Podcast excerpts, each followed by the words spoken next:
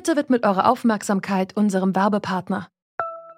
Die Suche nach geeigneten Mitarbeitenden kann viel Zeit in Anspruch nehmen, muss sie aber nicht unbedingt, denn man kann sich helfen lassen. Zum Beispiel mit den Premium-Stellenanzeigen von Indeed, denn damit wird eure Stellenanzeige in der Suche sichtbarer und Bewerberinnen und Bewerber werden schneller auf euch aufmerksam. Indeed schenkt euch jetzt 75 Euro Startguthaben für eure Premium-Stellenanzeigen. Klickt dazu auf den Link in den Show Notes. Es gelten die AGB.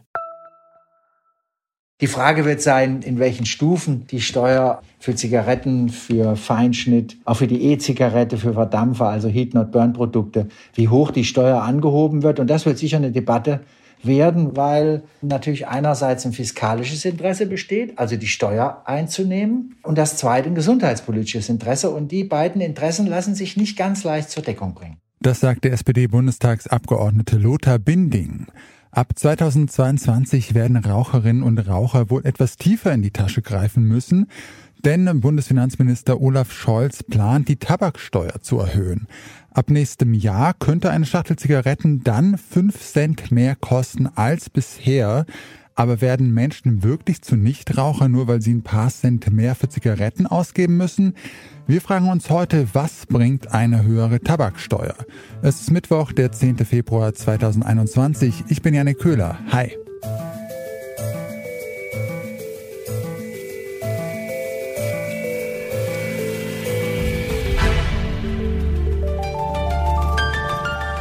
Zurück zum Thema. Die Tabaksteuer soll steigen. Der Preis für eine Schachtel Zigaretten soll beispielsweise bis 2026 um jährlich 5 Cent ansteigen. Drehtabak soll jedes Jahr etwa 15 Cent mehr kosten und auch auf E-Zigaretten soll zum ersten Mal eine Steuer erhoben werden. Dabei geht es nicht nur um Steuereinnahmen in Milliardenhöhe. Durch teurere Tabakprodukte sollen auch mehr Menschen motiviert werden, mit dem Rauchen aufzuhören. Lothar Binding ist finanzpolitischer Sprecher der SPD-Bundestagsfraktion und ihn habe ich erstmal gefragt, wie konkret die Pläne zu dieser Steuererhöhung eigentlich schon sind. Also ich hoffe, dass es dazu noch kommt. Ähm, die Gesetzesvorbereitungen sind, wenn ich es richtig weiß, soweit gediehen. Also was da im Ministerium direkt aufgeschrieben wird, das weiß ich natürlich im Moment auch nicht, aber es ist ja angekündigt, dass ein Gesetz kommt. Da rechne ich noch äh, in dieser Legislaturperiode damit, ja. Die Erhöhung soll ähm, unter anderem ja der Suchtprävention dienen und die Menschen vom Rauchen abhalten, aber die meisten werden ja jetzt nicht wegen 5 Cent mehr pro Schachtel mit dem Rauchen aufhören, oder müsste die Erhöhung da nicht deutlich äh, spürbar sein? Also, wenn ich es richtig verstanden habe, sollen ja die 5 Cent nach fünf Jahren erst äh, erreicht werden, also insgesamt 25 Cent, sodass letztendlich nach fünf Jahren dann eine Zigarette ein Cent oder gut ein Cent mehr kosten würde. Das ist fiskalisch sehr klug überlegt, weil mit dieser Maßnahme würden die Steuereinnahmen leicht steigen, aber es hätte sicher keine präventive Wirkung. Es wäre sicher klüger unter gesundheitspolitischen Gesichtspunkten die Preissprünge größer zu machen. Ein Hinweis gibt ja auch, dass die Tabakindustrie, äh, die Zigarettenlobby mit dieser Art der Erhöhung schon immer sehr zufrieden war. Das ist ja nicht das erste Mal, dass es in dieser Weise passiert. Also gesundheitspolitisch müssten die Sprünge größer sein. Sie haben es vorhin auch schon gesagt, die Tabakindustrie, die kann sich ja eigentlich freuen über diesen Plan, denn durch die schrittweise Erhöhung, da können sich die Menschen an die neuen Preise gewöhnen, hören nicht gleich mit dem Rauchen auf und sie kann mit den höheren Steuern dann auch relativ ungemerkt die eigenen Preise erhöhen. Ja, hatte man da ein bisschen zu sehr die Interessen der Tabaklobby im Blick gehabt, als man äh, diese Steuererhöhung jetzt ausgearbeitet hat? Also das kann ich mir jetzt nicht vorstellen, dass die Tabaklobby im Ministerium Einfluss hat, aber es ist sicher so, dass die äh, Interessen der Tabaklobby und der Zigarettenindustrie bekannt sind.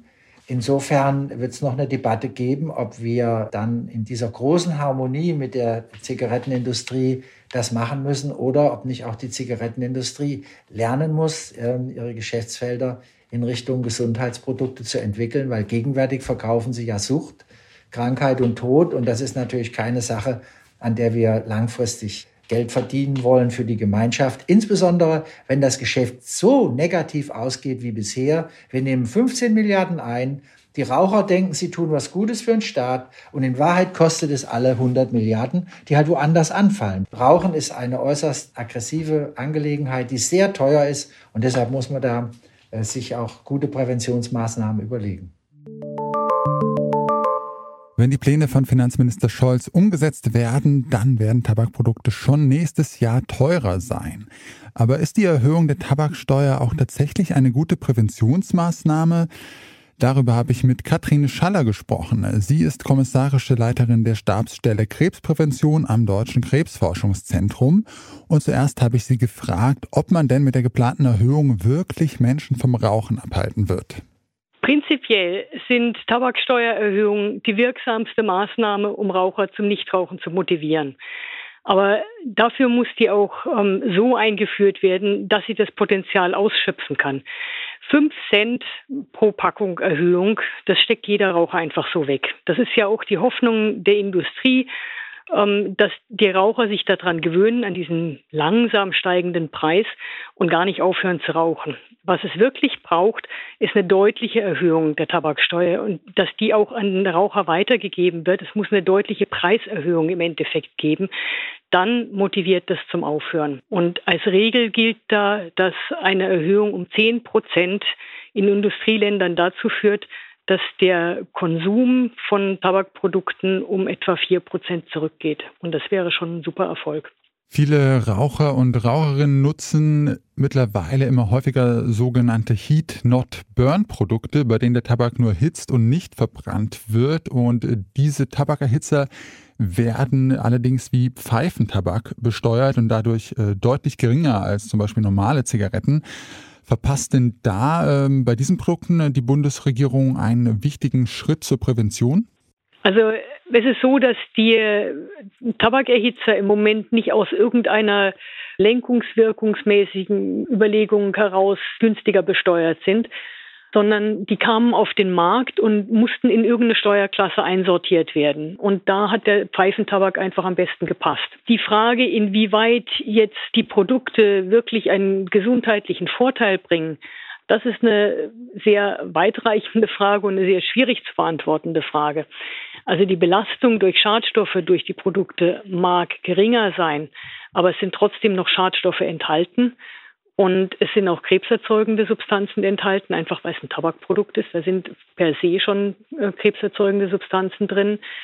Und im Moment weiß man einfach nicht, welchen langfristigen Schaden der Konsum mit sich bringt. Also die jetzt im Sinne einer Harm Reduction Strategie in Deutschland bewerben zu wollen, wie die Tabakindustrie das macht, die sich hier nur als die Lösung des Problems verkaufen will, das sie selber verursacht, das macht im Moment überhaupt keinen Sinn, solange wir so schlechte Tabakkontrollmaßnahmen haben. Also da muss man an anderer Stelle noch viel mehr erreichen, bevor man überlegen kann, ob man auch eine Harm Reduction Strategie im Bereich Tabakkontrolle angehen sollte.